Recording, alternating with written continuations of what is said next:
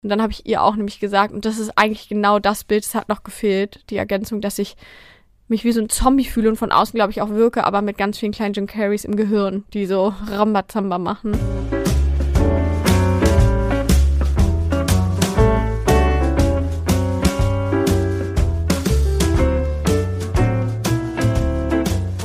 Einen wunderschönen, ihr Lieben, und herzlich willkommen wieder zu einer neuen Folge zurück bei unserem Bildungsbuffet. Es ist ehrlich gesagt für uns schon gefühlt lange her und mit uns meine ich wie immer mich, Dominik und auf meiner gegenüberliegenden Seite wieder die reizende Co-Moderatorin Pia.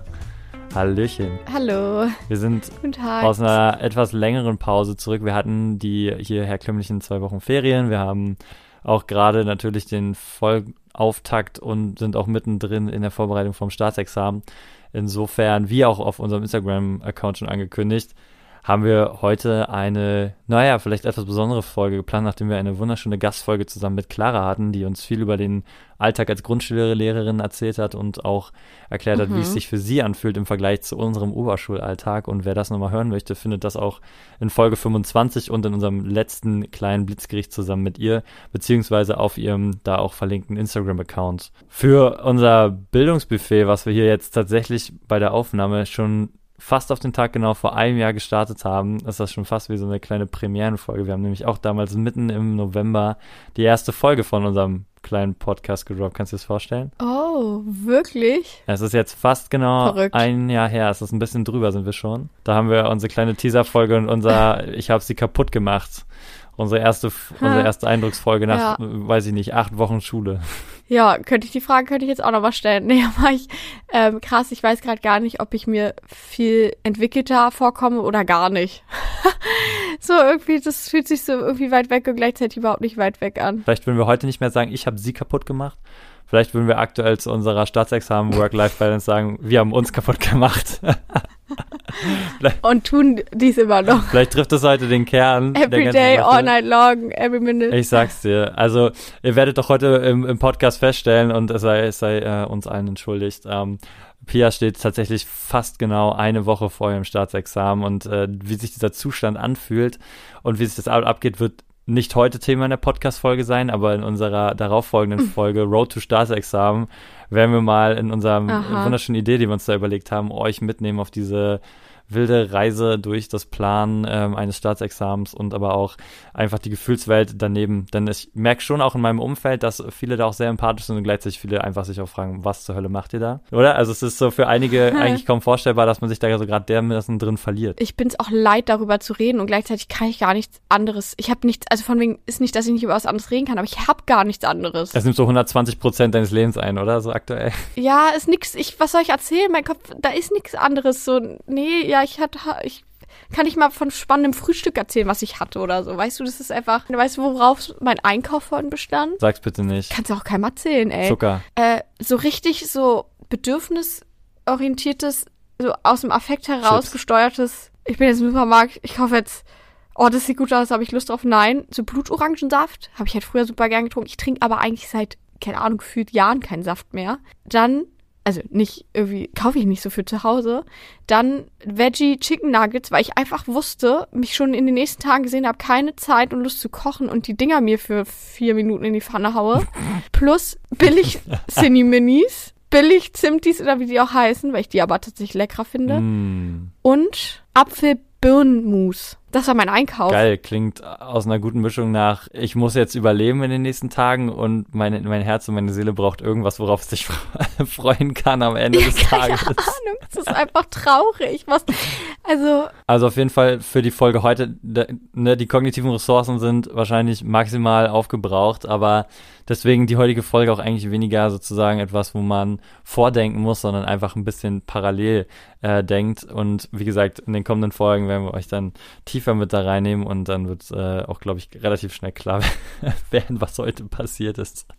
Auf jeden Fall für die heutige Folge habe ich mir ja was kleines Schönes überlegt, was wir immer wieder mal ein bisschen angerissen haben. Und ich fand es einfach auch schön äh, für so die Zuhörerschaft, das letzte, was wir praktisch in unserem Hauptseminar gemacht haben. Das Seminar war ja sozusagen alles rund um die Schule, von Recht bis kognitive Theorien, das richtige Lehren, die Lehrerpersönlichkeit, alles thematisiert und abdeckt. Ähm, das Hauptseminar endete damit, dass wir darüber gesprochen haben, über die Schulutopie oder die Utopie von Schule, nämlich das Ideal, die maximale ideale Schule, die wir uns denken könnten oder eine Schule, die für uns gewisse Ideale erfüllt. Und tatsächlich habe ich mir überlegt, nach so einem Jahr in der Schule und auch im Hinblick darauf, was gerade alles so im Bildungswesen auch so passiert mit Lehrkräften, die auf Instagram größer werden, mit den Herausforderungen, die sich Schule jetzt widmet, nachdem wir eine Corona-Pandemie hatten, in dem die Schule digitaler werden soll. All das sind ja so große Themen, in denen gerade ganz viel passiert. Und heute möchte ich mit dir das neue Lehramtsstudium basteln, das utopische Lehramtsstudium, das sozusagen in diese wilde Zeit vielleicht führen könnte, weil wir auch häufig auch in den Kolleginnen darüber sprechen, wie könnte man früher schon mit den, sage ich mal, möglichen Ressourcen, die man braucht, eigentlich im Lehramtsstudium auf diesen Job vorbereiten. Und für das Setting heute setze ich gleich mal den Standard, wo alle denken werden, boah, unmöglich, aber darum soll es ja heute gehen, ein Ideal zu schaffen. Wir haben die Ressourcen, die wir brauchen, also personell, ja, und auch finanziell ist, sage ich mal, das meiste möglich. Und wir haben auch die Möglichkeit, unsere Schule oder unser Studium, wie auch immer, miteinander zu verbinden, was ja in einigen Bundesländern schon ganz gut klappt, ja, indem jetzt zum Beispiel im Vergleich in anderen Bundesländern viel häufiger auch Praktikas stattfinden, ja, die das schon verbinden. Aber wir gehen mal davon aus, dass diese Connection auch gegeben ist. Und jetzt machen wir daraus einen Studiengang, der sozusagen auf diese Zeit vorbereitet, in die wir jetzt reingerutscht sind, auf die wir jetzt zulaufen. Bist du bereit dafür? Nein. Sehr gut. Schulentwicklung, da hast du dir ja einen guten Zeitpunkt ausgesucht, um über das Thema Schulentwicklung zu sprechen, wenn meine, mein Gehirn auf Sparflamme ist. Perfekt. Aber ist okay. Sch Schulentwicklung ist genau das Stichwort, wobei wir hier eigentlich eher von Lernstudiumentwicklung äh, sprechen. Meine ich doch. Aber es ist, kommt du, ja, da fängt schon mal an. Das eine kommt ins andere, denn darum geht's ja am Ende auch, um die Schulentwicklung. Genau, und die Sache ist, meine Idee für heute, für diese Folge, die wir machen, ist, wir gehen davon aus, das Lehramtsstudium wäre dual. Also das heißt, wir haben nicht das normale Setting, was wir jetzt haben häufig, nämlich den Klassiker Uni und dann ab in die Schule ins Referendariat und vielleicht mal zwischendurch ein bisschen drin gearbeitet. Wir haben ein duales Studium, das heißt, wir versuchen das Lehramtsstudium von vornherein mit der Schule zu verknüpfen. Wir haben mhm. die üblichen fünf Jahre, die man so ungefähr regelstudienzeittechnisch brauchen sollte. Mhm. Und wir teilen, würde ich sagen, teilen das Studium in zwei Teile, nämlich in den ersten Teil ja, also die typischen zwei, drei Jahre die ersten und dann nochmal zwei, maximal zwei Jahre, vielleicht auch drei Jahre, je nachdem, für den Teil vor dem Referendariat. Der letzte Teil, also der dritte Teil ist dann sozusagen das Referendariat, das wir jetzt hatten und es bleibt. Mhm. Da mal für dich die Frage jetzt, versetz dich mal zurück. Was war sozusagen deine Erwartung an das Studium, bevor du eingestiegen bist, was du wolltest oder was du darin lernen wolltest? Äh, naja, ich habe mich ja für Sportwissenschaft und Spanisch beworben. Ich weiß gar nicht, ob es damals, ich glaube, es hieß wirklich nur Spanisch und die spanische Philologie. Mit Lehramtsoption hieß das, glaube ich. Mhm. Da ich wusste, ich will unbedingt Lehrerin werden und nicht, ach, ich studiere die zwei Fächer auf Lehramt, hatte ich auch dementsprechend eigentlich irgendwie die Erwartung slash Hoffnung, dass es schon stark lehramtsbezogen ist. So, ich glaube, ich hatte einfach wirklich ganz doll im Kopf, dass ich vor allem in Spanisch die Sprache einfach lerne. Dass ich in der Uni noch doller die Sprache lerne und habe dann leider sehr schnell gemerkt, dass es sich gerade bei Spanisch angeboten hätte, mit schon einer gewissen Erfahrung, sei es durch Aufenthalte in spanischsprachigen Gebieten oder im Hinblick auf die Sprachliteraturwissenschaft und so weiter, sich angeboten hätte, um mit einem bestimmten Selbstbewusstsein durch dieses Studium zu kommen. Genau, und das war also das erste, der erste Dämpfer und der zweite war, genau, klar, es war dann ich habe irgendwie nochmal Sprachkurse gehabt. Ich musste sozusagen auch noch auf ein bestimmtes Niveau kommen, überhaupt weiterzumachen. Und gleichzeitig, ja, war einfach so da schon so hart die Frage, okay, wo werde ich denn jetzt aber besser, um sozusagen ausreichend Spanisch sprechen zu können, damit mir jetzt hier auch ganz schnell gezeigt wird, wie bringe ich es denn am besten bei. Vieles war denn doch vielleicht auch mehr als gedacht. Ich glaube, ich habe einfach, wie gesagt, wirklich diesen, diesen großen, großen Sprach- und Literaturwissenschaftsanteil im Spanisch einfach sehr ausgeklammert und wusste gar nicht, was eigentlich dahinter steckt und dass das eigentlich nicht meins tatsächlich wirklich so ist in dem Ausmaß. Also ich glaube, würde ich jetzt nochmal studieren, könnte ich damit was ganz, also ne, ich glaube, das würde, würde mich mehr interessieren oder so, aber boah, nee, keine Ahnung. Und ich habe mich da auch ziemlich durchgequält. So manchmal habe ich ja Momente gehabt, wo ich dachte, ich hätte vielleicht eigentlich lieber was anderes studiert noch als Zweitfach, aber egal. Und am Ende saß ich da und dachte, das reicht ja nicht aus. Und hättest du dir für schon bereits von Beginn an, wenn du jetzt nur mal rein an das erste komplette Uni-Jahr, also zwei Semester denkst, hättest du dir sofort eine Connection zurück zur Schule gewünscht, auch wenn du jetzt vielleicht davon ausgehst, dass du direkt vom Abi in die, in die Uni gegangen bist? Nee, eigentlich jetzt nicht. Ähm, ich hätte mir grundsätzlich mehr Wahlmöglichkeiten erhofft, thematisch. Mhm. Das war tatsächlich sehr, äh, weil das Institut des Spanischen so super klein ist, in Sport war es ja ähnlich. Einfach, ähm, ich fand die Wahlmöglichkeiten einfach viel zu gering, dass man ein bisschen mehr nach Interessen hätte wählen können. Gut, dann halte ich mal fest, im Endeffekt klingt es für mich so, das erste Jahr einer, eines utopischen Lehramtsstudiums müsste auf jeden Fall erstmal irgendwie fachwissenschaftlich abholen auf einer gewissen Basis, die jetzt Mhm. nicht zu viel sein darf, ja, aber die irgendwie da sein muss. Und gleichzeitig wäre es schön, gerade in der ersten Phase auch irgendwie, also gehen wir mal von den ersten zwei, drei Jahren aus, auch Wahlmöglichkeiten zu haben. Wenn ich jetzt so an das erste Jahr denke, denke ich auch, ich glaube, es würde Sinn machen, und so ist es ja zum Beispiel auch im Medizinstudium bei einigen Studiengängen noch in den ersten zwei Jahren, dass eine große Theoriebasis gelegt wird. Vielleicht könnte man die angesichts der Praxis auch auf ein Jahr reduzieren. Na, das heißt, das Studium im ersten Jahr hätte praktisch erstmal Grundbasis, ja, grundlegende Sachen der Didaktik zum Beispiel, ja, Aufbau Schulsystem von mir aus, Aufbau Schulrecht vielleicht auch schon so ein bisschen, dass man sich da mit einfuchst, dass man einfach seine Rolle als Lehrkraft frühzeitig versteht. Ich glaube, das ist eine, eine Sache, die mir persönlich wichtig gewesen wäre, dass man von vornherein im ersten Schuljahr Hm. einen Einblick darin bekommt, was heißt es eigentlich, eine Lehrkraft zu sein. Weil ich glaube, es wird häufig zu einfach genommen, Ja, weil man stimmt. sagt, ey, wir sind ja jetzt zwölf oder 13 Jahre durch dieses Schulsystem gegangen, wir wissen alle, was eine Lehrkraft ist. Ich glaube nicht. Ich glaube, dass, äh, spätestens jetzt, wo man drin arbeitet und wie häufig sagen wir bitte diesen Satz, ja, als Schüler hat man sich das ja so gar nicht vorgestellt. Und auch wenn wir zum Beispiel sagen, boah, die Schüler wertschätzen jetzt nicht, dass das Arbeitsblatt hier irgendwie zwei, drei Stunden Design gehabt hat oder so. Und dann sagen wir immer, naja, es sind Schüler, woher sollen die das auch wissen? Ja, eben. Woher sollen die das auch wissen? Ja. Und ich glaube, das ist es halt. Man, dieses, was, was macht eine Lehrkraft aus? Was gibt es für Lehrkrafttypen? Also, das alles, wo wir zwar vielleicht teilweise gesagt haben, was sehr theoretisch und trocken wirkt, aber einfach, das erste Unijahr muss sozusagen deutlich machen, was heißt es, meine Fächer zu unterrichten? Was heißt es, eine Lehrkraft zu sein in den Fächern? Und dann glaube ich, eben das, was du auch sagst, so ging es mir ja auch, auch Bio war für mich auch immer eine dritte Fachoption. Würde man vielleicht viel schneller Ja. eine Idee bekommen, ähm, was, was einen erwartet und was dieses Fach hergibt. Aber wie gesagt, es gibt viel Kritik heute und das habe ich vorhin vielleicht noch gar nicht so gesagt. Wir, gerade bei der Folge würde ich mich sehr über Feedback freuen und Leute, die halt andere Ideen haben, wie dieses Studium aussehen soll. Aber für uns persönlich ist es das, was ich rausnehme. Jetzt sind wir raus aus dem ersten ähm, Uni-Jahr, haben gelernt, haben ein bisschen unsere Fächer kennengelernt, haben unsere Lehrerpersönlichkeit kennengelernt und was es heißt, didaktisch zu wirken, ja, also beziehungsweise didaktisch zu arbeiten. Ich finde vielmehr erstmal so reflektierend, auch weil wir sind ja eigentlich gerade noch Schüler gewesen, Mhm. ähm, trotzdem noch eher so, vielleicht, dass man sich erstmal auch eine Weile beschäftigt, wie haben wir Schule wahrgenommen als Schüler in dem System, okay, Absolut, und dann so ein ja. bisschen so ein kleinschrittiges so vom, wie haben wir es wahrgenommen, grundsätzlich, okay, aufgebaut, bla bla bla, und dann hin zu diesem, okay, als Lehrkraft arbeiten, Didaktik, bla bla bla. Ja, das, das tatsächlich, sowas stelle ich mir da drin mit vor. Ich denke, es klingt im ersten Moment sehr trocken und wie es dann immer so ist bei so einem Themen, muss man das irgendwie versuchen, natürlich interessant zu gestalten. Aber wie du es schon sagst, ich glaube, auf gemeinschaftlicher, reflektiver Ebene sich zu verorten erstmal, also auch sich zu reflektieren, was ist man eigentlich für eine Person? Das ist ja auch so. Häufig Mhm. wird ja auch, fallen ja auch so Sachen wie, was ist eigentlich eine Lehrperson? Also wer ist eine Lehrperson? Wer eignet sich für diesen Beruf als Lehrperson? Auch das muss man ja eigentlich frühzeitig feststellen, ob das sozusagen die Rolle ist, die man auch haben will, erfüllen kann. Und das finde ich steckt da sehr mit drin. Aus was für ein System kommen wir? Was bringen wir mit und was brauchen wir? Ne, das auf jeden Fall, Ja. ich, absolut. Ich finde auch, und das haben wir ja schon in der Lehramtsstudiumsfolge damals betont, dieser psychologische Anteil könnte gerade am Anfang, glaube ich, viel höher sein. Also nicht lernpsychologisch, sondern auch personenpsychologisch.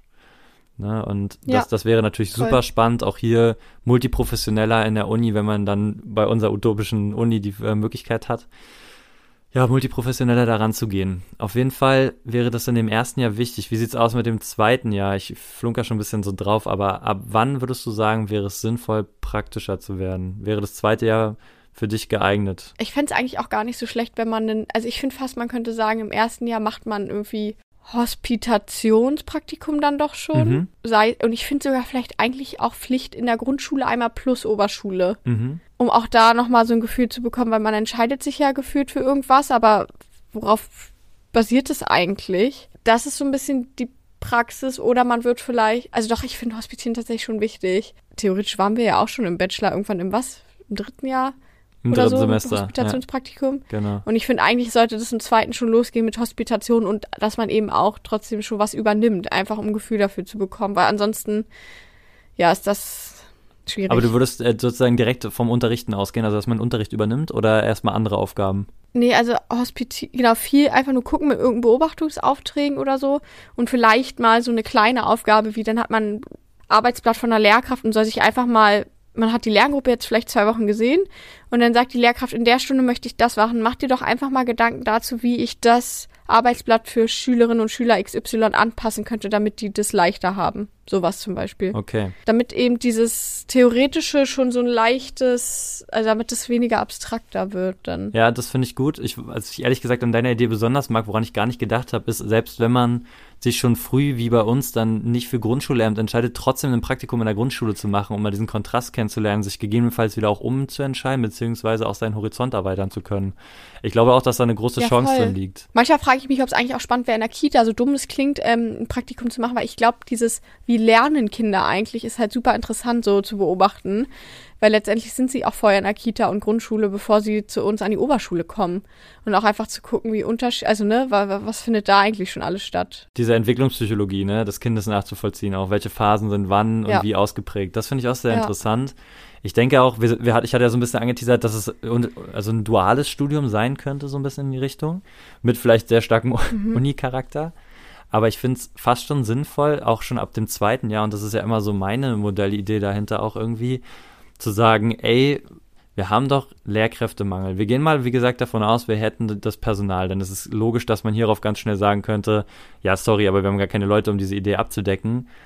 Aber in Bezug auf meine Idee fände ich es total schön, wenn die angehenden Studenten, Lehramtsstudierenden fürs Lehramt frühzeitig an der Schule angegliedert werden und dort sozusagen auch schon einen Minijob haben, indem sie als Klassenleitungsteam Mitglied dabei sind, das heißt auch diesen bürokratischen Aufwand vielleicht sogar ein bisschen mitbekommen. Vielleicht auch in der Verwaltung einer Schule mal mitwirken, ja, dass sie einfach auch mitbekommen, was, was bedeutet es eigentlich sozusagen im Sekretariat, was passiert da, was kann sozusagen, was haben die für Befugnisse, wie arbeitet eine Schulleitung, äh, was heißt es Elternarbeit, was ist das, ja, was steckt dahinter, auf was muss ich mich einstellen, wie funktioniert ein Elternabend, wie funktioniert eine, eine Tutstunde, also eine äh, Klassen, eine Klassenstunde, ja, in der man mit denen spricht, alles das, was wir auch mit Nadine schon mal in der Klassenleitung haben, all das wären ja super viele Erfahrungen und ich finde, kombiniert mit deiner Idee, Wahlmodule im zweiten und dritten Studienjahr anzubieten, nämlich zu sagen, wir bieten ein Modul an, zum Beispiel Umgang mit Heterogenität, wir bieten ein Modul an, ähm, Ja. Umgang mit ähm, Geschlechterdifferenzen oder wir bieten eins an mit zum Beispiel ähm, Gestaltung von, von Arbeitsblättern, ja, wo es dann auch um die sonderpädagogischen Aspekte geht. Aber dass man dann verschiedene Module hat und wie du schon sagst, ganz exemplarisch Ideen im Kopf hat von Sachen, die einem ja aus dieser Praxis bekannt sind. Ja, oder Umgang mit Mhm. Konfliktmanagement, Gewaltprä also gewaltfreie Sprache, Gewaltprävention. So, je nachdem, an welcher Schule man dann wahrscheinlich arbeitet, könnte ich mir vorstellen, dass es dann so ist, dass natürlich jeder von uns andere Schwerpunkte setzt. Aber auch das wäre ja erstmal okay. Ja, Aber so, finde ich, hätte man schon frühzeitig eben, auch wie du in deinem Beispiel hattest, diesen konkreten Praxisbezug, wo wir häufig schon gesagt haben, dass es einem teilweise zu abstrakt wirkt, wenn man die Schule in Anführungszeichen nur aus dem Glashaus beobachtet und einschätzt. Es ist Ja. natürlich, und das muss man aus der Perspektive der arbeitenden Lehrkräfte sagen, sicherlich auch ein hoher Mehraufwand, dann Studierende mitzubetreuen, die dann ihre Klassen mitzunehmen und dann mit denen auszuwerten, was da passiert ist. All das geht natürlich wirklich nur immer unter dem Aspekt, wir hätten die kollegialen Ressourcen. Ja, aber ich finde die Idee eigentlich auch gut. Manchmal frage ich mich, ob man, ähm, wenn man so jung schon so bestimmte Aufgaben übernimmt oder sowas sieht, ob man denn eher, weil man vielleicht noch nicht so weit ist, was man auch gar nicht sein soll, ob man das denn eher, ob das eher eine abschreckende Wirkung hat. Aber wiederum, wenn ich an mein Hospitationspraktikum denke, fand ich das voll cool, schon so ein bisschen mehr Praxis. Also dann fand ich das voll wichtig und voll gut und irgendwie hat man dann doch einen ausreichenden Abstand. Und deswegen denke ich auch, ich finde es eigentlich auch gut, so mit so Minijob-Basis. Und da könnte man ja so viele verschiedene Sachen machen. Äh, aber ich finde auch da müsste halt deswegen jede Schule ja auch eine viel größere ähm, Verwaltung so oder so haben und gleichzeitig auch einfach andere Personen, die eben zuständig sind, zum Beispiel nur für eben, wenn man sowas hätte, wenn man so irgendwie Studis an die Schulen bringen könnte für um dort halt auf Minijobbasis zu arbeiten, dass die dann für die zuständig sind. Oder irgendwie, also keine Ahnung, oder ne, das, oder dass man dafür super viele Abminderungsstunden bekommt oder irgendwie so ein Gedöns. Keine Ahnung. Oder eben so, sei es irgendwie eine, da sozusagen genau diese Brücke schafft aus, okay, wir werben die irgendwie an und bringen die an die Schulen. Und jetzt nicht so für einzeln Nachhilfe, sondern ne, sowas könnte ja dann auch funktionieren. Es müsste definitiv eine Schaltstelle geben, die irgendwie dann dazwischen vermittelt. Genau. Ne? Also so wie es halt im dualen Studium auch ist, zwischen Berufsschule und, und Arbeitsstelle, äh, muss es auf jeden Fall eine Verschaltung geben. Und das ist, wir unabhängig von unserer Idee heute, setzt alles natürlich voraus, dass gewisse Strukturen gegeben werden, dass gewisse Kooperationen auch geschaffen werden. Aber das ist ja eben genau der Punkt. Ne? Diese Multiprofessionalität fehlt ja eben häufig, diese Auseinandersetzung zwischen den einzelnen Studiengängen. Aber da kommen wir vielleicht noch im zweiten Teil unseres Studiums dazu. Was natürlich hier irgendwie eine Gefahr oder auch eine Chance sein kann, je nachdem, du hast angesprochen, dass man gerade als Sprachlehrkraft ja auch irgendwie so eine Art Erasmus bräuchte, Zeit, in der man seine Sprachentwicklung auch vorantreiben kann. Hm. Wenn man sich jetzt natürlich irgendwie im Rahmen unseres Studiums an so eine Schule auch mit per Minijob bindet, um irgendwie finanziell auch mit sich mehr abzusichern und gleichzeitig die Schule vielleicht auch arbeitstechnisch zu entlasten, müsste für sowas natürlich auch Raum geschaffen sein. Voll. Aber das gehört natürlich absolut dazu, gerade als Sprachlehrkraft irgendwie, glaube ich, auch fast schon vielleicht verpflichtend. Ich weiß nicht, ob du das zu viel fändest, aber eben diese Auslandserfahrung zu machen. Das ist für jeden bereichernd, aber gerade für die Sprachler könnte ich es mir sehr, sehr wichtig vorstellen. Also kann, man kann es ja, aber ja, irgendwie ist es vielleicht gar nicht so schlecht, wenn es so ein fester, verankerter Bestandteil wäre. Ich finde aber sowieso so ein bisschen, ob das nicht eigentlich ganz cool wäre, hätte man auch so ein halbes Jahr als so nicht Selbstfindungsding, aber wo man doch einfach nochmal, ja, wie soll ich das beschreiben? Ich, also ich finde halt eigentlich, ähm, ich bin froh, ich würde schon sagen, ich habe genug andere Erfahrungen auch gemacht und gleichzeitig denke ich mir, hm, vielleicht hätte ich doch gerne noch ein FSJ gemacht, doch nochmal mehr Ausland und so und einfach so, weil jetzt ist man, man ist dann so in diesem System Studium drin und dann macht, zieht man das so durch wie wir, direkt vom Bachelor in Master, von Master ins Ref und dann fängt man auch eigentlich, also die meisten, die wir kennen, fangen dann sofort an zu arbeiten, genauso wie wir auch. Ja.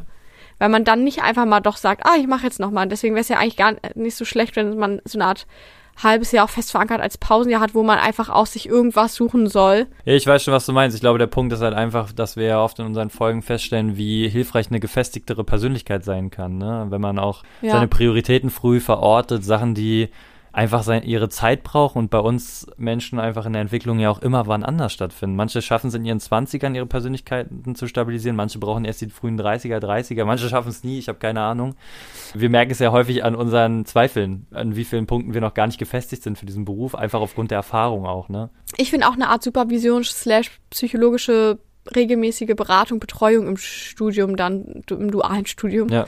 Voll wichtig. Umgang mit Misserfolgen und sowas, ne? Zum Beispiel so. Ja, voll manchmal denke ich so, Mann, ich erkenne jetzt so viele Sachen, die mir damals schon geholfen hätten. Hast du was Konkretes? Bisschen, also ich bin ja auch gut durch die beide Studien, äh, durch durch den Bachelor und Master gekommen, aber hatte schon auch so eine Art Prokrastinationsprobleme dahingehend, dass ich einfach nicht angefangen habe, weil ich dachte, ja, es wird so wie, ich kann es sowieso irgendwie, glaube ich, nicht perfekt und gut machen und habe mich da ganz schön durchgequält und mir nicht ausreichend Hilfe geholt, nicht einfach mal mehr zu einem Dozenten, der Dozentin oder so gegangen und gesagt, hey, ich habe da einfach das noch nicht so durchdrungen, können Sie mir da helfen? Einfach oder auch das, okay, das, was nicht perfekt ist und einfach sich selbst anders managen und so. Und jetzt erkenne ich halt viel mehr Sachen, die so verinnerlicht sind, so eine Art Perfektionismus oder man muss halt auch nicht alles alleine machen oder man muss auch nicht in allem gut sein. Ich glaube, es hätte mir damals geholfen, mich nicht so selbst so zu quälen, so durchzuquälen. Therapeutinnen und so, die machen ja auch in der Verhaltenstherapie eine Gruppenpflichttherapie. Wenn du Psychoanalytiker werden willst oder Analytikerin, musst du eine Lehr in die Lehranalyse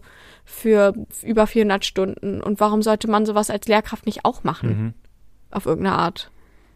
Weißt du, einfach ja. um so bestimmte Muster an sich zu erkennen. Ist einfach so. Weil das ja unglaublich viel auch macht mit dem, wie wirke ich auf die Kinder.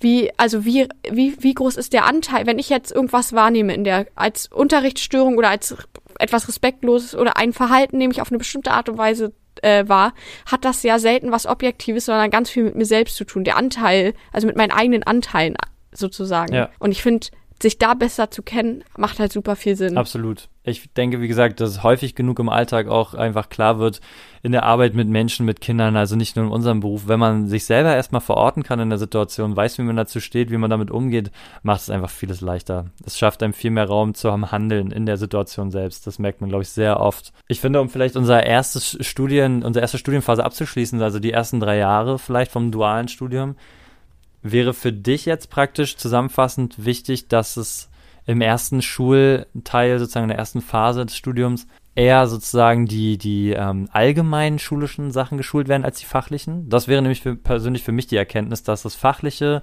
in diesen ersten drei Jahren eher ein bisschen zweitrangiger ist, nämlich dass man sich viel mehr erstmal mit Schule auseinandersetzt, mit den, sage ich mal, Sachen, die jeden Unterricht fachübergreifend betreffen und dann das Fachinhaltliche sozusagen in Anteilen daneben läuft und meiner Ansicht nach erst im zweiten Teil, nämlich kurz vor dem Ref, dieses, was ist jetzt eigentlich für mein Fach inhaltlich wichtig, viel größer wird. Ja, ich gehe jetzt mal an mein Beispiel Geschichte.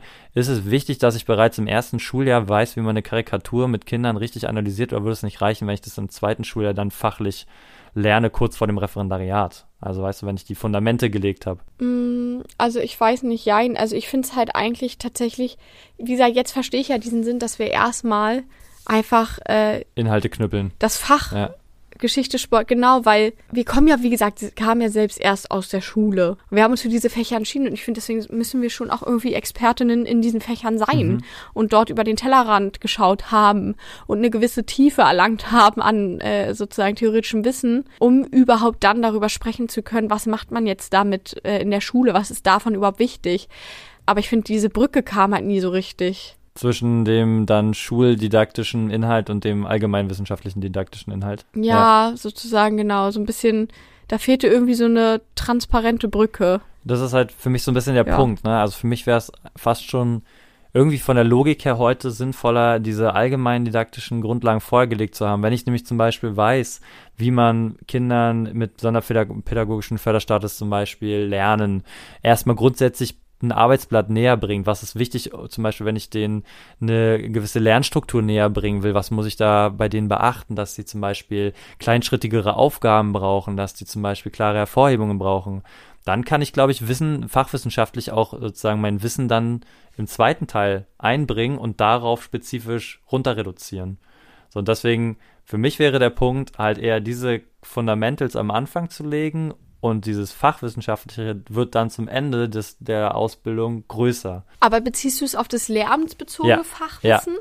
Oder, okay, weil dann ja, okay, weil ansonsten, weil letztendlich in der Uni die Themen sind ja nicht die, die man in der Schule hat. Ich habe mich jetzt in der, ne, also ich habe mich in der Uni jetzt nicht mit Thema Kleidung auf Spanisch, äh, mein Viertel und meine Schule und so.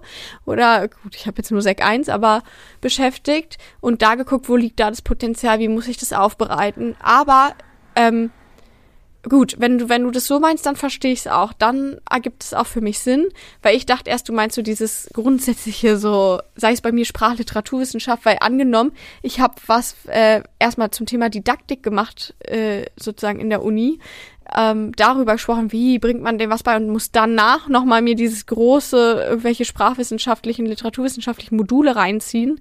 Da hätte ich, glaube ich, keine Motivation mehr, weil ich da die ganze Zeit denken würde, ja, okay, das hat man ja nicht in der Schule so. Nee, genau, aber das wäre zum Beispiel für mich im Hinblick auf das jetzige Studium, was wir beide durchgemacht haben, kleinteiliger oder beziehungsweise ein kleinerer Anteil davon einfach im Grundstudium und dafür ein größerer Anteil von dann spezifischeren Schulthemen vertiefend. Weil ich muss zum Beispiel sagen, für in Sport trifft es nicht so ganz zu. Die Sachen, die wir gemacht haben, finde ich, lassen sich gut auch noch übertragen häufig. Aber in Geschichte zum Beispiel, es gab viele spannende Themen, ohne Frage. Sachen, die mich privat einfach interessieren, aber viele Sachen und Seminare, wo ich rausgegangen bin und gesagt habe, hm, das sind jetzt natürlich auch leider keine Themen, die im typischen Schulkanon eine Rolle spielen.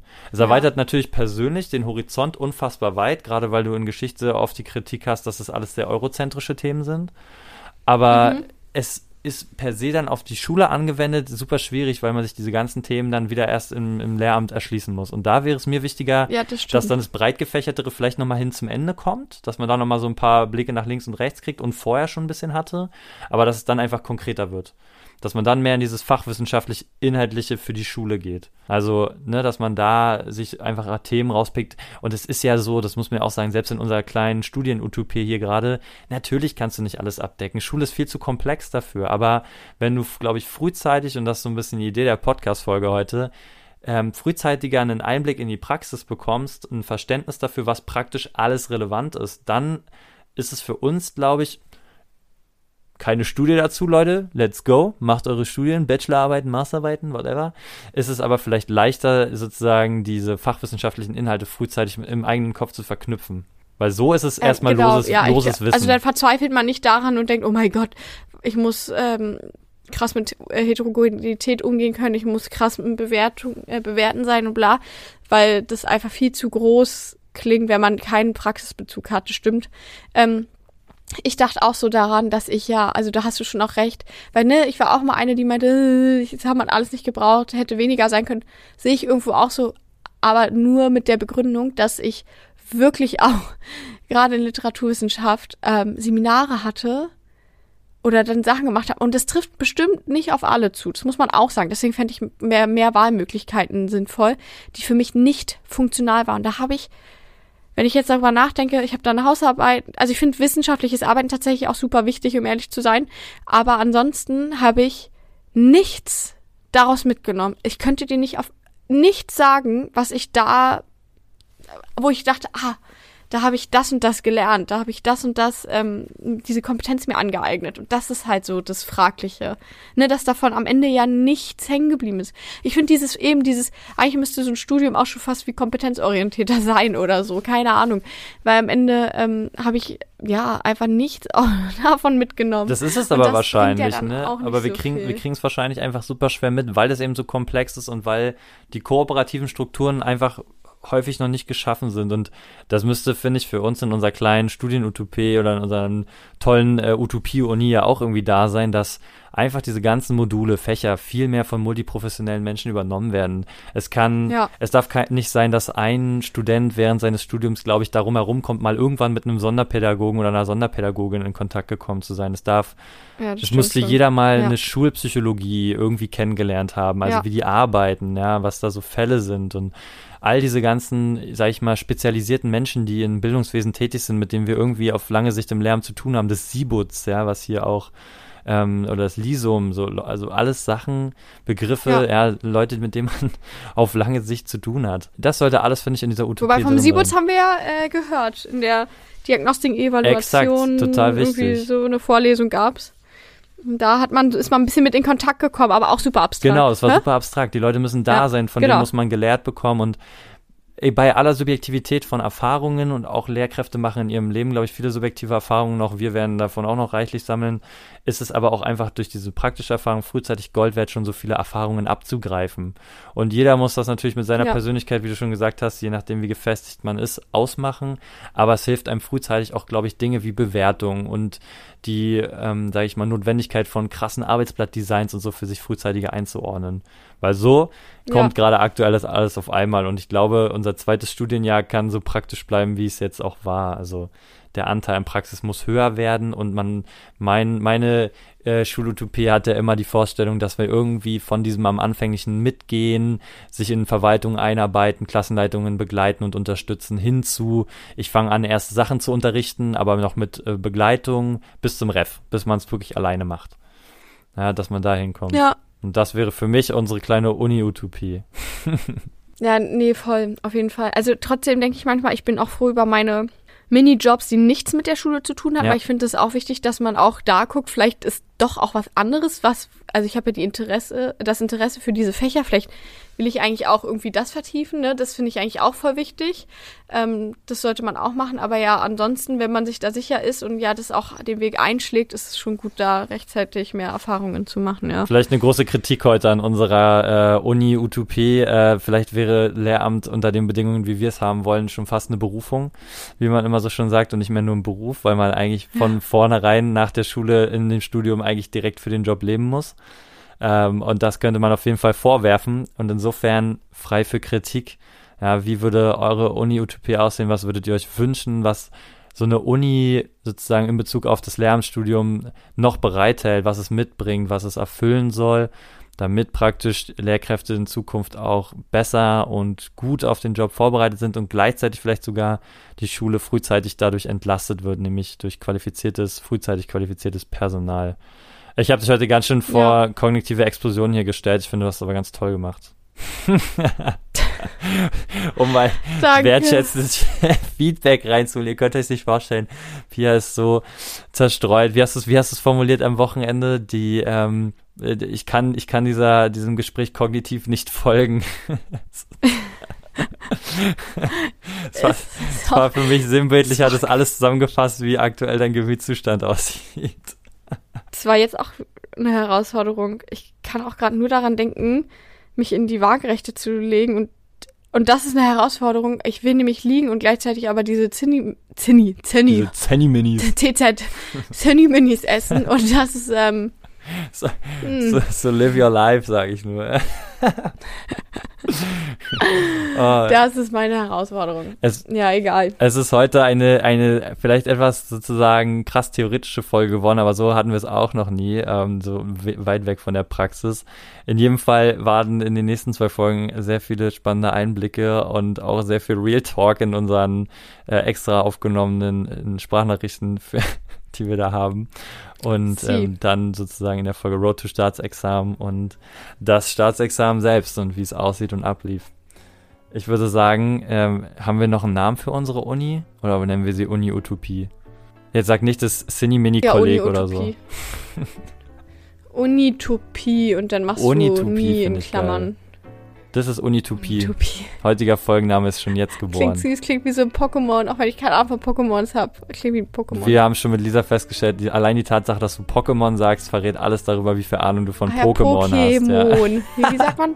Pokémon. ja, komm, Pokémon. Pokémon. Kannst du noch auf Spanisch oder so? Pokémon. Ach, man sagt Poke, ne? Pokémon, ja. Sagst du noch was Spannendes? Kannst du Nee. auf Spanisch noch, oder?